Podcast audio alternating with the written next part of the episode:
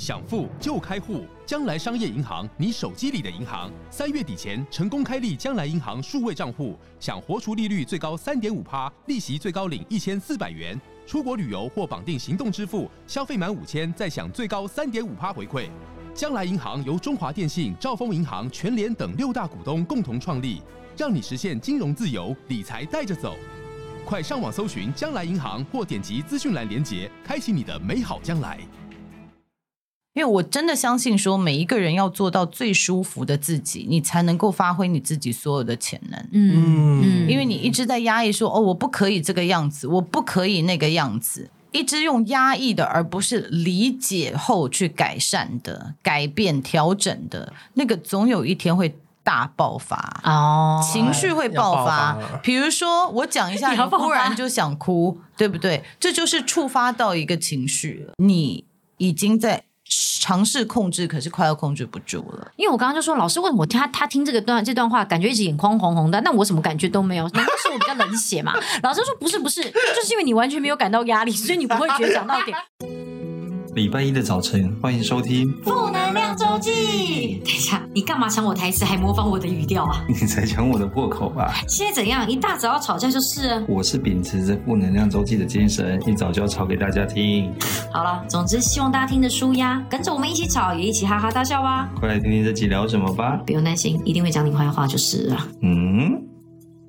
礼拜一的早晨，欢迎收听《负能量周记》。今天《负能量周记》有来宾哦，我看因为这个是增播集，在礼拜五，我看今天就知道一定是有大来宾来到这边。增播，接到增播，我们第三老师，我们第三季很少增播，第二季为了收视收视率，有故意想要增播，结果没什么起色。但我发现我们第三季就放弃 增播这件事情，但是我们第三季突然增播，就代表今天这集非常重要。欢迎雪莉老师，嗨，两位主持人好，各位听众朋友们，大家好。这样压力好大哦。老师不要说，这集非常好听，大家听到绝对赚到。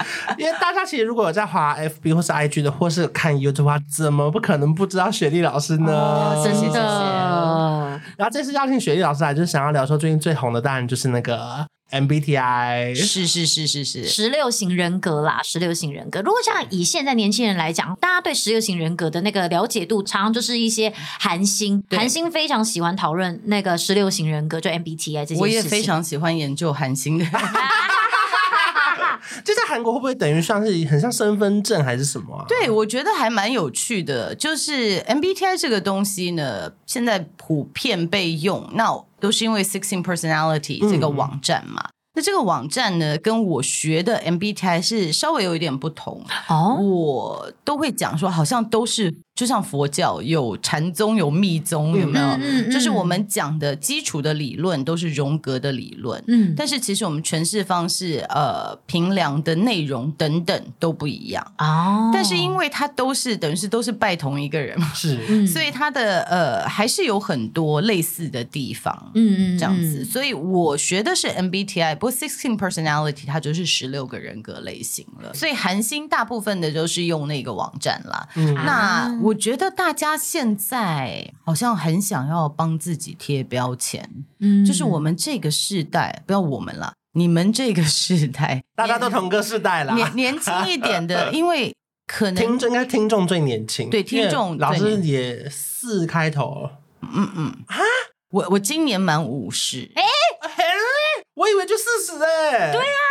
好讨厌哦！你们这样子，我太开心了。突然，那那那那，影像支援，影像支援。我们本来把你归类在中年，难不成现在把你归类在老年吗？对啊，太失礼了吧！我我每次勾那个，我都会想说，我不要，我不要勾五开头。好吧，因为我们现在我是三十几，然后秋应该是三十偏快三十五，要三六了，明年三六。可是我们听众很多是大学生跟大学毕业、刚毕业的上班族，大概这个这个年龄层这样子，所以他们应该是很急着想要让自己找到一个位置。对。可是之前老师也分享过，很多人贴了标签之后又很想撕掉。对，因为标签是我很快可以认识你的一个方式，对，对不对？因为我们俩，我们三个人现在在一起不认识对方，那我们总要从哪里开始？对。那以前像我我的那个年代，就是哎，你是从哪来的啊？或者是教育？对呀，对，我们总是希望有一个切口，共同话题，共同话题。那 MBTI 其实它可以担任这个角色嘛，哦、就是可以让大家很快就说哦，你也是外向，我也是外向，对不对？对对对。那我觉得这个也不错，嗯，只是现在 MBTI 我比较担心大家就说哦，你就是 ENFP，所以你一定就是这样子哦，你就是三分钟热度，嗯、所以你怎么样怎么样。所以当你已经被 MBTI 所框架住的时候，嗯、这个时候我觉得大家就。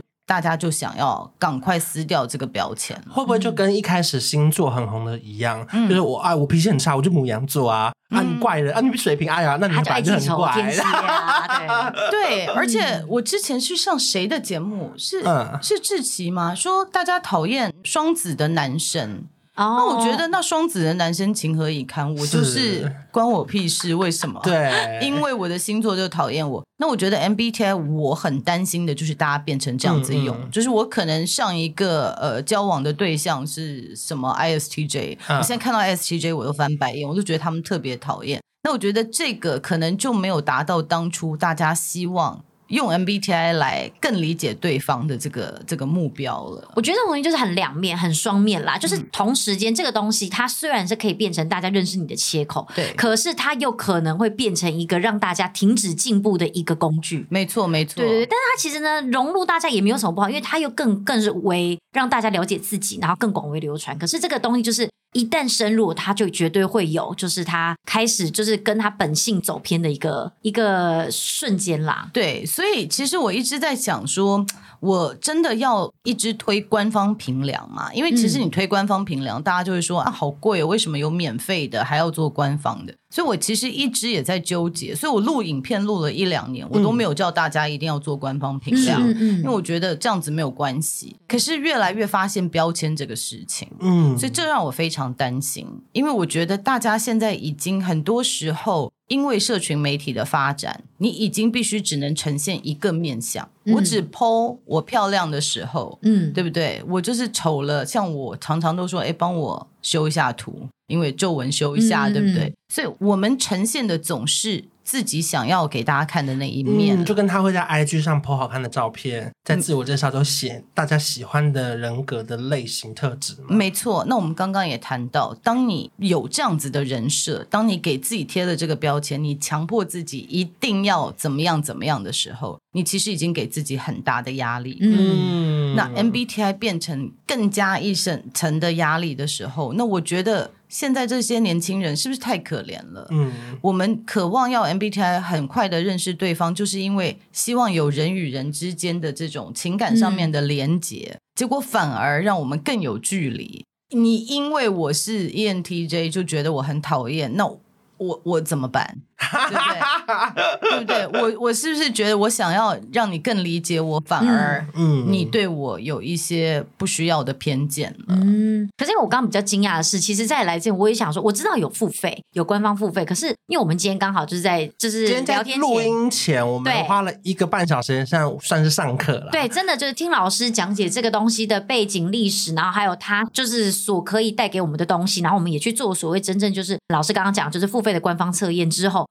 哎，我真的发现，我因为我平常其实我之前很喜欢，嗯，就是每两三个月就去做一次，因为大家很，因为大家很喜欢说你这个东西有什么过一段时间会换，所以我就常常想说，嗯，不然我来做看看会不会换好了。老师一辈子只要测一次就好了吧？一辈子只要测一次。对，因为其实会有钱呢。对，要付钱。我现在就是 做，就花一次就好了。我现在做完这官方了，我就是做最后这一次了，我之后不会再做。哎，可是我觉得真的会这样，因为其实像我们平常在看这种就是所谓韩星啊，或者说大家在讨论，大家都说，哎，这个东西会变，这个东西会改。啊！我最近改成什么东西？我最近从 T 改成什么什么？嗯、大家就会在讨论这些，所以大家就觉得说，哎，那我是不是要随时随时去做？嗯、可是其实我刚刚在上课才发现，哎，其实像老师刚刚是讲的是，其实真的一生做一次就好了吗？一生真的做一次，其实。我们讲刚刚讲说你的心智功能，比如说你的偏好是你就是用右手还是左手？是，是其实你一旦知道就好了。那我就是我的、嗯、我的惯用手就是右手。那这个社会期待我两只手都会用，或者是我左手用好一点，我可以自己去训练自己，我可以上课啊，我可以每天练习啊。嗯、总之我可以让自己左手用的跟右手一样好。嗯但是我不需要因为我左手用的比较好，我再去测一次。那我现在惯用手是右手还是左手？哦，我有没有因为我失恋了或换了工作，我现在又变成我的惯用手是左手？因为这是你与生俱来你最舒服的状态。嗯、那我觉得外面的人说我们人会变，我们人一定会变。嗯，但是你的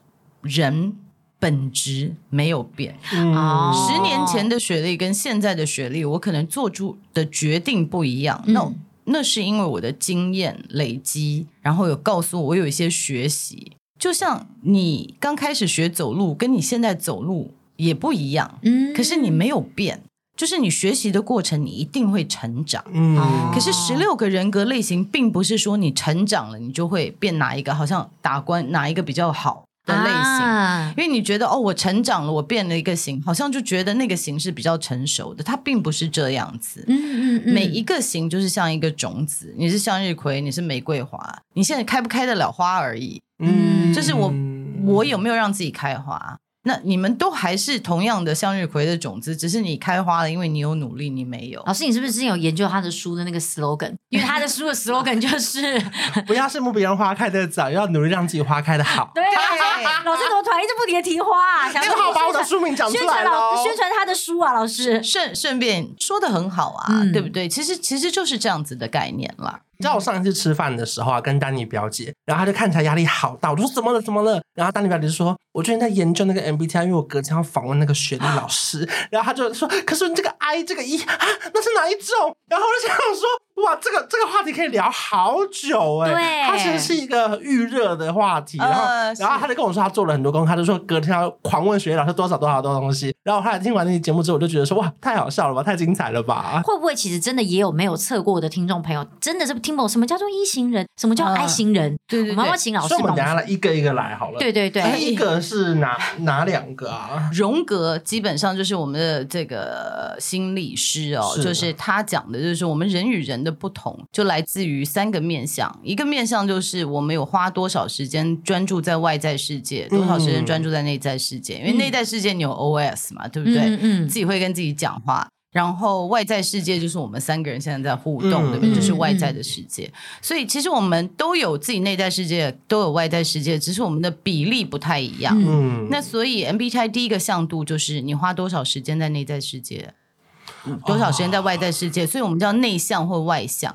可是很多人就会呃把它简化，就说哦，他常出去，他一定外向。嗯，哦，他他解读成一个结果，是不是？对，嗯，你很爱社交，你一定外向；你朋友很多，你一定 E 型人。对，没错，没错。所以我就说，刚刚要特别讲一下 MBTI，它评量的其实应该是你的思维模式。嗯，也就是说，脑神经科学家如果来做这个脑波的，就是看你的脑波，嗯，你每一次跟人互动，你的脑是哪里？会开始亮，或者是运作的比较快。我都没带什么大脑哎、嗯，那你都是用 还会亮吗？还会亮吗？我跟你说，外外向型的人很有趣，他的脑不需要全部亮，他就可以一边讲话一边让他就是暖机。真的没带、啊，就是他可以让他的头脑暖机。但是内向倾向的人，很多时候都会听完话，全部脑都亮一圈，他才要互动。嗯，所以内向倾向的人，就是当你不晓得的时候，你会误解说他反应慢。嗯，那你可能误解外向的人是反应快、聪明的，嗯、可能相处久了以后就发现，呃，也没有那么聪明。然后，哎、嗯，他其实是很有料的，他只是深藏不露。嗯，所以透过 MBTI 的了解，其实是希望你可以看到每个人他的不管他的表象是什么。嗯他可能有你想象不到的出发点。嗯，我一开始其实超不想测的，因为我就觉得说我超了解我自己。可在某一次认识某一个新朋友的时候，他就很坚持要我测。我说 Why？他就说我觉得你一定是 E N 什么什么什么。我说好啦好啦，他就丢个链接，我就测。然后测完之后跟他讲的大概只有差一个，嗯、他就很得意说你看吧，我就说你是这种类型吧。然后后来我就觉得说，哎、欸，好像也蛮准的、欸，嗯嗯、就是慢慢从我认识的自己跟别人认识的自己去找到一些些共同点。而且我觉得，如果说听众们在测完这个人格特质也好，我觉得他如果是在不快乐的时候，他听老师讲话可能会哭、欸，哎。跟你讲，老师，我们稍早不是做一个一个小时测验吗？对，他两三度讲到一些话，我都很重哎、欸，很 touching 是不是？差点要落泪耶。对，因为他刚刚就是突然观察团在做测验的时候陷入个极度的纠结，因为他就是里面几个他是有点势均力敌的，对对对。后来他就一直很纠结说：“天哪，天哪，这我到底在怎么办？”然后老师就跟他就是。有点往心灵层面的去分析之后，他就说怎么办？老师，你有没有很常跟别人聊天聊到哭？我就心想说你干嘛啊？奇怪。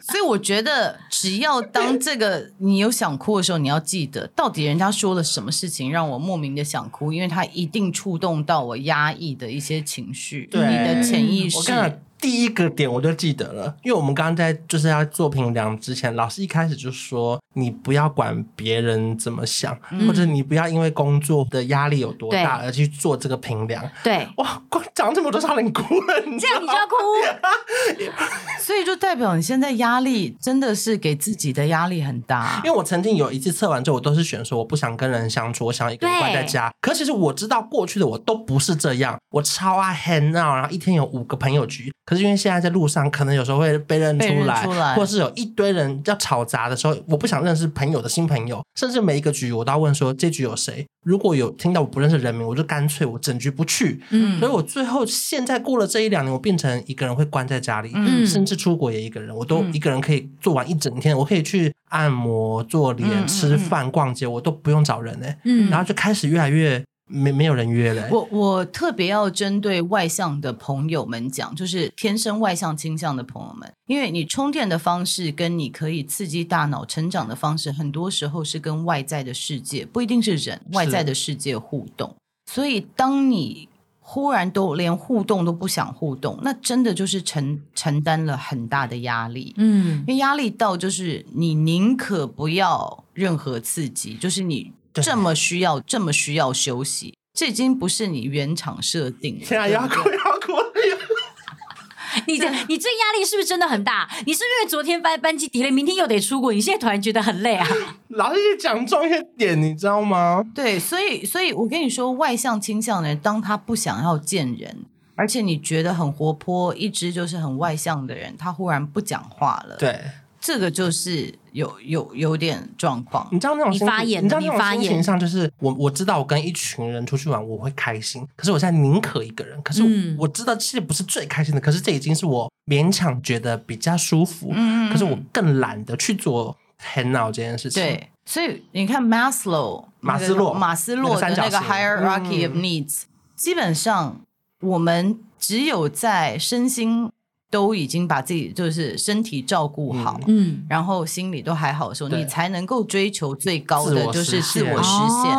那当你身体都心里都顾不好的时候，你一定在回归说下一层吃饱，对，一直吃，一直吃，一直吃。不是第一个，第一层真的把自己顾得很差哎。不是不是，第一个是吃饱是当然，但是你现在就是说我宁可自己不要开心，我我我离自我实现再退一步，因为我先要照顾好我自己，要不然我已经快要撑不下去了。所以就代表说真的是压力很大的，所以。这个就是在做 MBTI 的时候可以提醒自己的事情，说我既然是外向倾向的人，可是我为什么现在这么想要内向？我这么想要独处，嗯，那就是我是不是有承受太大的压力？我觉得这是不是就是跟刚刚我们讲的很像？就是呃，前面其实就是讲说，呃，人很多人都强调什么东西会变，东西会，其实东西不会变，是因为我们跟随着环境而可能改变我们的一些就是工工作方式。然后是生活习惯导致大家以为自己的本质变，其实我们的本质没有变。你的本质没有变，就像我我说我们讲说你的行为变好啊，那你你们两个相处的时候，跟你跟父母相处的时候，嗯、跟你跟朋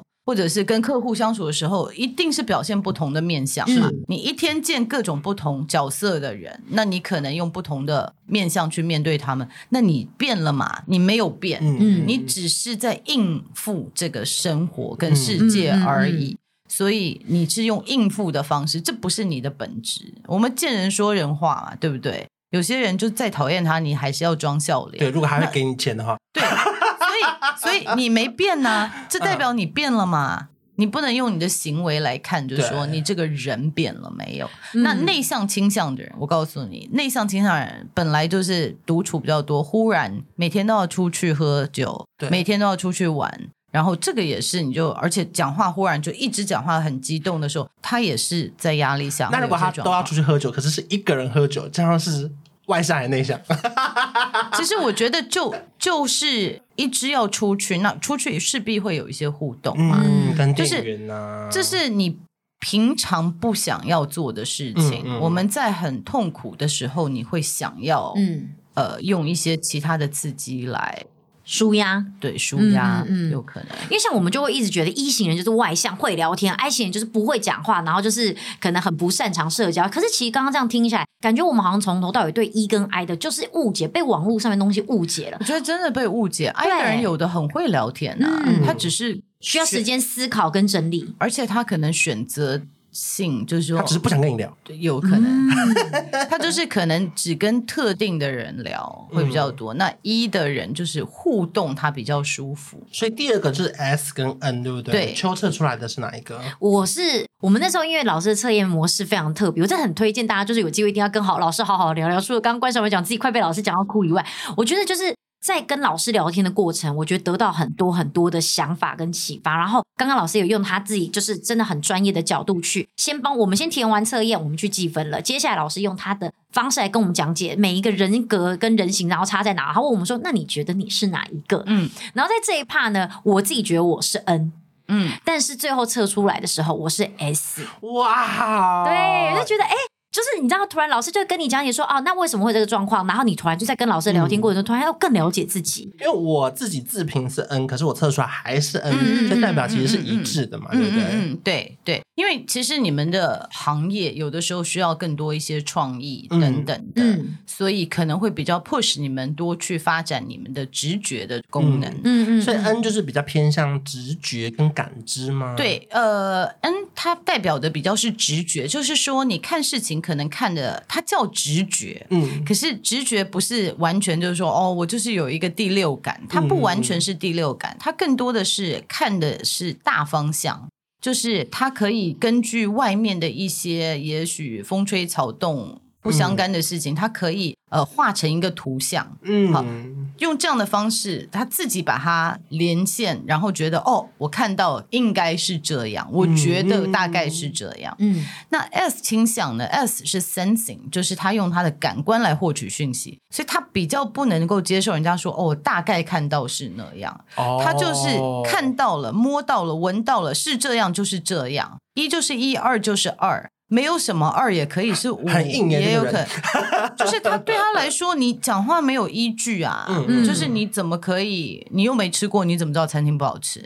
嗯，就是谁跟你三颗星啊？对啊，就是他哦，这个对他来说也可以事实依据。他也是依据，嗯可是他对于人家就讲说、哦我不晓得，可是我就觉得一定不会，那他会比较信赖有依据的事情就是数据上面说呃这个一定要会好，但是他的感受说不不，哎 我不晓得，我就是觉得去那边不太 OK 这样子。嗯所以，嗯，S 跟 N 的人，就 S 会看的比较详细一点，他说话的时候也会说的比较细一点。嗯就说的比较细的原因是，每一个桥段跟细节对他来说都是故事的依据。嗯嗯啊，我少讲一个小细节，你可能就会误解我这个故事的 point。那直觉型的人，因为他看的比较是大方向，他想很快的看到这个故事的全貌是什么，所以他听 S 讲话的人就就会说，那重点是什么？就是很会讲重点，大方向就好了，就是就是可以不要这么细节。那 S 倾向人听 N 倾向人讲话，就会觉得 Oh my God，你就是讲话很不靠谱啊，嗯就是都没有依据的。你秋叶就是故事很细节啊。我有，因为我一直常常想说，我刚刚就想说，嗯，我就是 N，然后范狗我就是 S，就我老公，我老公讲话很喜欢陈铺陈细节，我每次都心想说，又来又来的细节好多，我都会这样，我都不讲话，为了夫妻和谐，我都不讲话，然后呢，就是很想说，我就自己知道说、嗯，重点来了，我才会把手机放下说，嗯，然后呢，然后从自己认为的重点开始听，所以我就一直以为我自己是 N，因为我觉得我身边的另外一半太 S 了，太细节了，结果后来刚做出来，我居然也是 S，我根本就五十步笑百步。你才知道我们跟你讲故事有多细节吗？哎、可是那说真的，我讲话细节归细节，但是还是好听的吧？所以你看，我就觉得，因为我会以为 S 就是代表说枯燥乏味。哦，没有没有没有没有不会。我跟你说，S 跟 N 都是细节不代表不好笑吧？细节不代表不好，大方向也不代表它的大方向是正确的。所以你们讲的现在都跟能力有关。对嗯所以 N 的人讲话也可以很白目啊，啊但是但但是他也可以非常就是抓得到大方向。嗯，所以其实这些都是能力，就是你可以后天来培养。你知道他有多细节吗？我有多细节？我记得有一次我们有一个案子要问他说要不要接，就是是也是某个牌子就对了。那通常你只要回我们说这个有没有兴趣，或是不适合，或是适合，啊，经纪人就帮你决定要不要接嘛。他就能说，嗯，这牌子好像蛮好用的，可是因为他的某个长官有来我们那个以前公司那个当做过客人，可是他那天就是当客人的时候，我的服务体验不太好，觉得他很窄。他他他跟我讲一个完整的故事，欸，哎，我要告诉他为什么我不接，我不接不是因为没道理不接，而是因为我个人觉得能够就是一个老板是这个样子，他的公司一定不是什么好公司。可是就我就要这样跟他讲。可是你知道，很多直觉人就是一句话讲完了。我曾经跟这个老板交手过，我不太喜欢他，所以。就这样子结束了。可是从那么 detail 的，就是就是比较 S 倾向。对，因为我就很想，我很想让大家共情，我想让大家了解说，对对对，你们知道你知道为什么不接吗？他来我们贵宾室，然后我要怎样这样，然后他怎样这样？你知道他上飞机有多啰嗦吗？旁边九个位置全部都要为他 block 起来，合理吗？这种人地勤，对对对，我以前这个。OK，所以你看哦，S。F 的人讲的很细节，就是希望引起大家的共情。我现在完全理解这段对话，我又在更确定我真的是 S，因为像自己有时候他就讲说没有这个，我可能背，我就想说为什么？为什么不要？啊，为什么不要？就是你会觉得说一定有 something，一定有什么原因。所以你们互相沟通的时候就要知道，因为有的时候 S 听 N 讲话，就说你的依据你要多讲一些细节。我我要能够有细节，我才能够信赖你所说的。嗯，那对于 对我们这种 N N 来讲说，其实你可以不用讲太多细节，就是一个整合，就是最后的。我觉得以后在上班对上班，每个人都要挂我是 S 还是 N。你刚刚 S。想说哦，讲讲细节，然后如果靠了你的长官身，你想说讲重点，讲重点就是我们这个案子不合作。那会不会其实，在一般的大公司里面，他所有的员工跟他的主管都是同一个性格啊？我觉得，我觉得最后会想要这样，因为你多多少少可以摸得到你的长官，就是你一讲细节，嗯、你长官就会翻白眼，那你就知道了。以后讲话不要从细节。他不想说这个客户要要二二次改图，然后那个眼睛要修大，他不想听这些。对，就是你讲什么时候改的好？对。所以有的、oh. 有的，我觉得有的有的主管是这样，那那当然有可能都是同类型的人，因为主管会比较欣赏跟他思维模式相同、快很准，嗯、或者是细节控。谁准你说我们不快？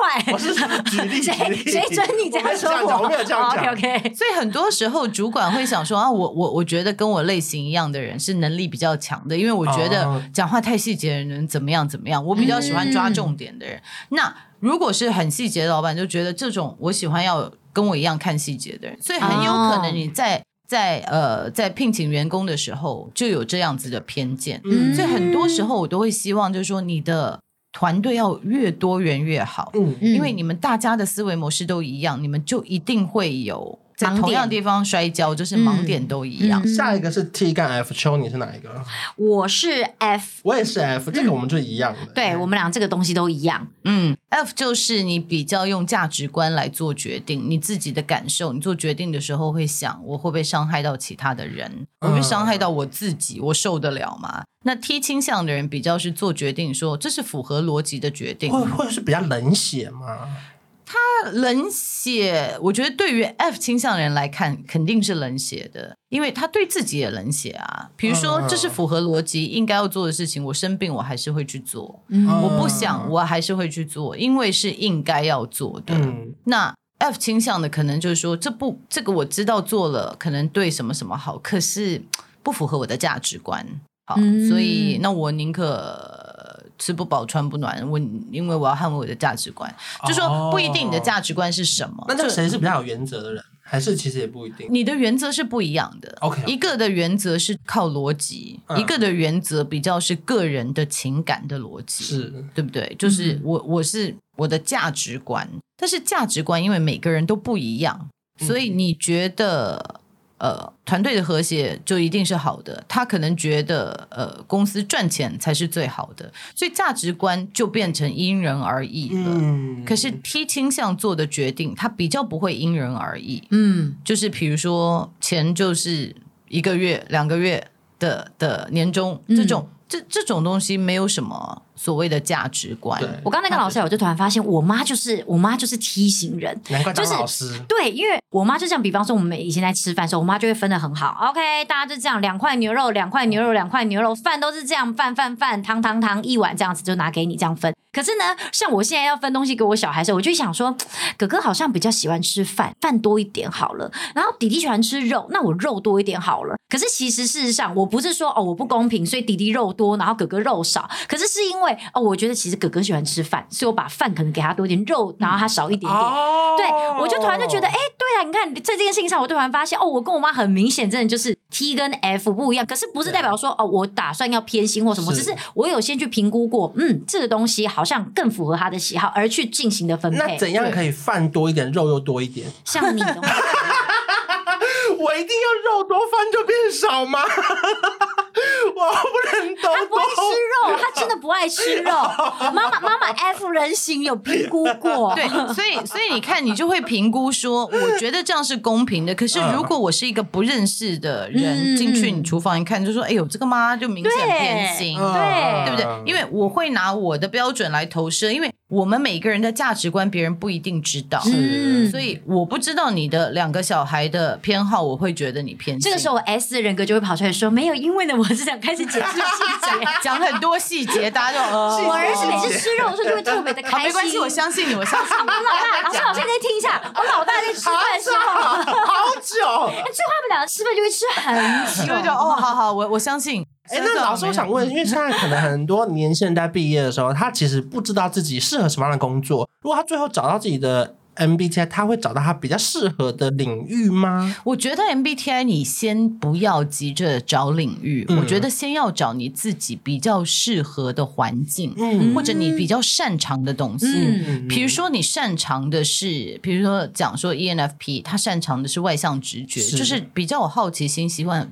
多一些探索，嗯，那你工作的呃，出社会的第一份工作，是不是要找可以让你多一些探索？不是每天朝九晚五就坐在办公桌前面公务员，嗯，或是改考卷会比较无聊。对，就是说每一个工作它当然有不同面向，很少工作是百分之百的时间都一定要什么。但是如果是 ENFP 的话。也许这个工作不适合你，嗯，那有些业务也不需要拜访客户啊，对，对不对？有些业务只是在比如说网络上打讨债电话，也可能是业务，好的好也是也是你说没错的，对不对？他不用出门啊，所以我我很难去说你 MBTI 你就马一定适合哪一个职业，嗯，哪一个行业，因为每个产业。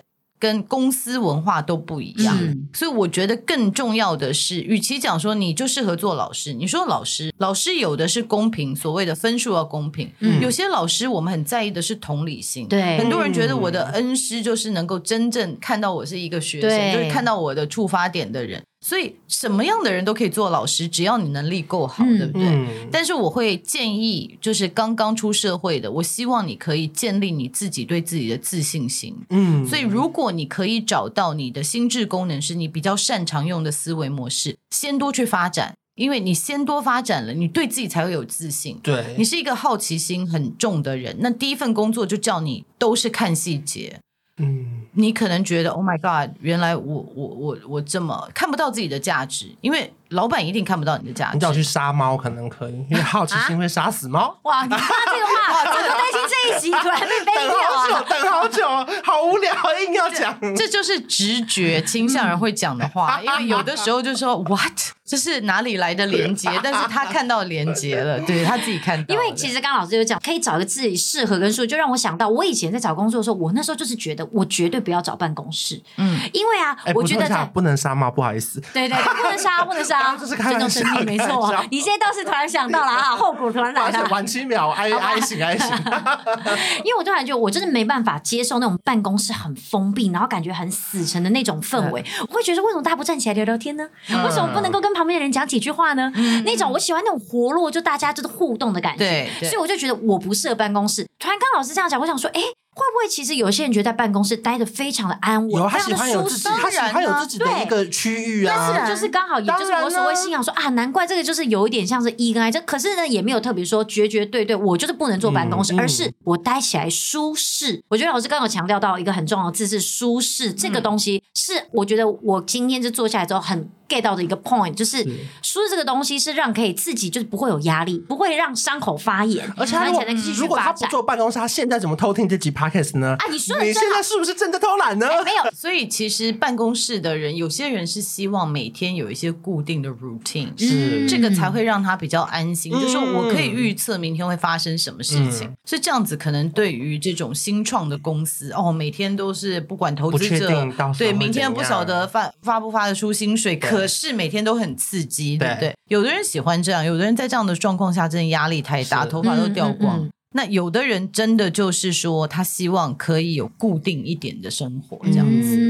嗯、最后一个 J 跟 P 真的是我最纠结，纠结到刚刚跟老师聊完差点哭的，有吗？我个人毫不犹豫的就是 P，大我的数据落差超大的 P。我以前怎么测都是 P，可是今天测完，我的那个数据落差太大了，然后呢，变成是一定是 J 的那种感觉。嗯嗯嗯。所以 J 其实我们刚刚已经讲到，复习一下，就是你多一点时间在外在世界还是内在世界？嗯你信赖哪里获取的讯息？你的直觉还是你的感官？那获取完讯息以后，你是用你的逻辑做决定，还是情感做决定？嗯，那最后一个就是你做完决定以后，你会怎么样去执行这个决定？嗯，那执行决定其实就是一个是。呃，J 倾向的人就是判断，他一直在判断，他希望外界是井井有条的，所以他一直必须要做决定。对，这个桌子要放哪里，这个椅子要放哪里？因为我如果不知道这个放哪里，我就不知道沙发要放哪里，所以我一直在做决定。对，那做决定完了，我这个我的外在世界才可以井井有条。嗯，那 P 倾向的人，他就是倾向的多体验，他追求的是多一些体验。所以，既然要多一些体验，他就不想要这么快做决定。嗯，因为我现在就决定沙发要放哪里，那我如果忽然想要买台灯怎么办？嗯，哎，所以我现在不要做决定，因为我好可能之后有可能看到更喜欢的。嗯嗯，所以它的重点是在于体验。那 J 会比较急性子吗？J 有可能会比较急性子，因为我所谓急性子就是急着要做决定。对，因为。你现在不告诉我你要什么，我接下来我下一个，你你所有的决定都会互相影响。对，因为你今天不告诉我你明天要不要录音，那我就没有办法安排我什么时候出国。剪接师，那然后什么什么剪接师，我什么什么都要安排。对，所以在工作上一定会训练我们比较 J 一点，因为我们只要跟人合作，嗯、那你就必须要 J 一点，因为。大家的时间要配合。那我两个 P 还可以合作吗？嗯，呃，我我刚 可能就会拖更吧。没有没有，我我觉得我们刚刚你就讲到一个非常重要的一点，就是两个 P 在一起，或者是两个 S 在一起，一定会有相较。嗯、就是说，哦，你比我讲的更细节。哇，那聊很久。所以我我跟你比，我反而还。比较不细节，嗯，两个都是 P 的状况下，在一个关系里面一定会找到一个平衡，嗯，所以一定会有一个人往 J 这边去偏，嗯，因为两个都很 P，哇，那你们没有办法合作啊，没有人拖地了，或者是说你你什么时候录音，我不知道，我再看看，哎，我也再看看，那你们什么时候录得成，就又又录不成，不知道，回家再看看，下礼拜就停播。哎，对，你知道上次他他回我一个讯息有多夸张？我说那那天要录音吗？然后秋月就说。我回家再看看，然后我隔天就问他说：“你有回家吗？”因为我没回他，因为我是礼貌性问说：“哎，你会不会没有回家？” 对，所以所以会不会就是因为这样状况，有一个人必须要。变得比较 J 一点，要不然真的开天窗。我觉得这个好像也是刚刚就是关韶文很 touching 的一个地方，因为他一直说他觉得他自己是一个很皮、很照着感觉走的人，然后他就是常常会觉得说，我自己做事情就是喜欢就是 free 一点，对，然后不要那么在意外人的眼光。可是他现在的身份，他可能毕竟他现在可能就是有开公司老板，他就必须要让自己 J 起来，所以他突然觉得他开始好像走的一个是违背他心里面的那个方向的自己，他突然突然发现的时候，他觉得有点感伤，而且那个数据是明显到你完全没有。办法否定哎，十七分，P 只有五分。哎，对，关于这个分数，你们真的去花钱买正版，你们就会知道你们等一下。等一下给你们折扣码。对对对，而且我觉得大家的 J 跟 P，就是比如说分数不需要互相比，因为你没有办法比，他只是说你自己比较多一点，用左手还多一点用手，所以你是跟自己的的比较，所以你没有办法跟其他人比，说哎，我的分数比你高，我的分数比你低，所以他是没有办法相比的。可是我觉得很重要一点就是你们可以透过这一个流程来观察，就是比如说我们现在其实还是不确定你的类型是什么，嗯、但是这几天就可以来观察看看，嗯，我真的在哪里让我太大的压力了。我真的原始的状况是什么样子？因为我真的相信说，每一个人要做到最舒服的自己，你才能够发挥你自己所有的潜能。嗯嗯，因为你一直在压抑说，哦，我不可以这个样子，我不可以那个样子，一直用压抑的，而不是理解后去改善的、改变、调整的那个，总有一天会。大爆发哦，情绪会爆发。爆发比如说，我讲一下，你忽然就想哭，对不对？这就是触发到一个情绪了。嗯，因为像其他人都没有会没有什么情绪反应，可是你会有，对啊，就是代表你压抑已经到一个程度了。嗯，讲到这个点是，你已经在。尝试控制，可是快要控制不住了。因为我刚刚就说，老师为什么他他听这个段这段话，感觉一直眼眶红红的？那我什么感觉都没有？难道是我比较冷血嘛？老师说不是不是，就是因为你完全没有感到压力，所以你不会觉得讲到点。我说哦哦，原来是这样子啊！我压力很大哎，就是这个部分没有触发到你，因为你没有这样的经历，嗯、可能触发到。对啊，就是我们被触发到的时候，通常就是说我我真的现在就是这个感觉。因为你知道，以前我一个人在当记者的时候，我只要累了，我就请个假，或是特休七天，我就出国玩，是自由。对，可是看起来不自由，可是我的感觉是自由的。嗯，可是现在虽然我看起来时间很自由，我可以随意安排我的时间，可是我发现压力可能比以前还要大。嗯，就是说，如果一个月不接工作，我就会发不出员工的薪水，对，或者是可能像我们现在长的影片变少了。我就会担心剪接师这这个月薪水没有以前那么多，哦、因为我们没有要剪那么多长的影片了。嗯、然后剪接师就会开始说他要不要去找更多的工作，或者接别的案子，他时间可能不能留给我。嗯、我要开始想说，那我到底要不要把他的时间先留下来？嗯，然后我要看，看我要相信到底有多少？你现在突然到挺 S 的嘛？没有，所以所以当你被强迫用你不善用的功能，这真的消耗很大的能量啊！嗯，因为你这这不是你擅长的，就是代表好像你要。把你的惯用手绑起来，一直用非惯用手写字，嗯，那久了就是会有花这么多力气在写，然后又写的这么辛苦，又写的不好看，然后我就很累，所以就是这样子的感受。就我以前只要去想内容好不好笑，可是现在变成是我要去过一条龙所有的事情啊，然后流程啊，我觉得哦，有时候真的蛮累的。所以如果知道了。这个对你有这么大的压力，那你就可以慢慢的想说，它会不会影响到我真正在意的事情？那把怎么把员工都赶走？或是这时候你就干脆就硬起来。他们说员工那个剪辑师就说：“哎，我这样可能会被工作。”你说：“那你要不要去兼差？”直接把他赶走了。没有，我觉得不一定。我觉得人生有非常多的可能性。是，就是公司它一定要怎么 run，一定不要怎么 run，很难说。当然，可是。我可以知道的就是，尤其是小型公司，当领导者他有一些盲点跟情绪的时候，这整个组织都会有同样的盲点。所以，先要顾好就是你自己身心灵的健康。嗯，那你要想一想，就是说，做一个老板就是有压力的，在这样子的状况下，我可以怎么样画一些界限，让我还是可以定期的。展现我最舒服的那一面，嗯、而不是百分之百的时间我都被这个压力笼罩。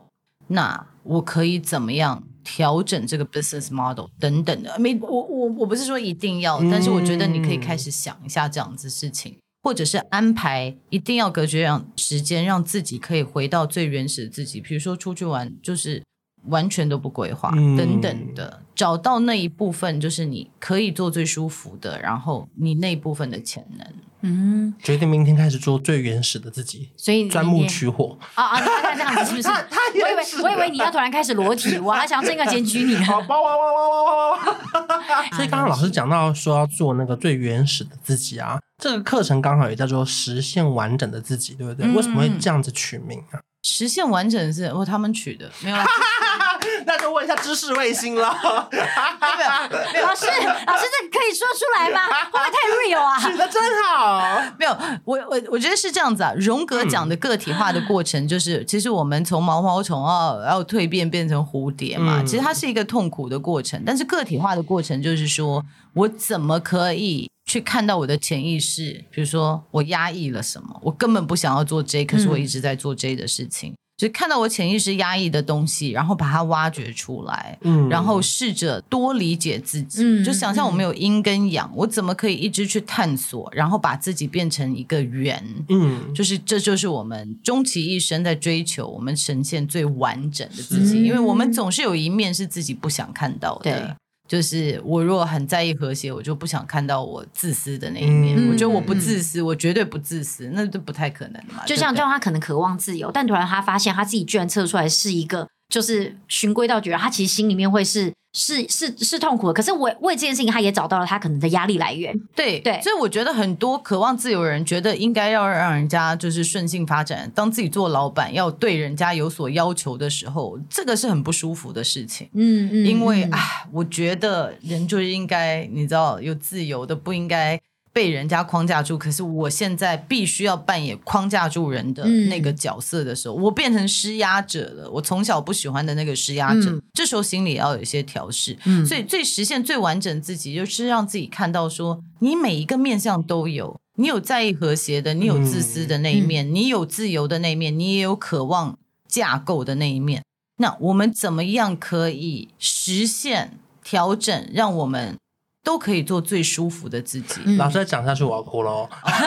小野，快点给我折扣码，快点！我们的折扣码，来来来，跟大家讲，不能跟他讲了。没错，我们的折扣码就是负能量三五零，好不好？可以折扣三百五十块，哎、哎差超多哎、这原价是是不是要破万呐、就是因为它像募资嘛，到最后最就跟股票一样，对对对最后如果最后上线才买就破万，对不对？我如果是一对一的 coaching，就是是一万六。Oh my God！但是我现在就是没有时间，嗯就是这样子做。对，嗯所以他现在等于是限时优惠是低于四折，然后我们可以再输入负能量的折扣嘛，就是负能量三百五，里面还有包含刚刚所谓讲到的，官方的平量哇哦，其实就是官方的平量贵，嗯官方平量就是贵。那它贵是有它的道理在，它的道理，因为它有一个 SOP 嘛。嗯嗯嗯嗯，就很推荐。其实，如果假设你今天没接触过的朋友，我觉得第一次如果可以让你接触到这个，真的是官方的，我觉得那是一个很棒的开始。那也很推荐，其实你很喜欢。测试六型人格，很喜欢对这个东西很好奇的朋友，我觉得你也可以来试看看，做一次真的官方的，来更加了解你自己。也可以订阅雪莉老师的频道了。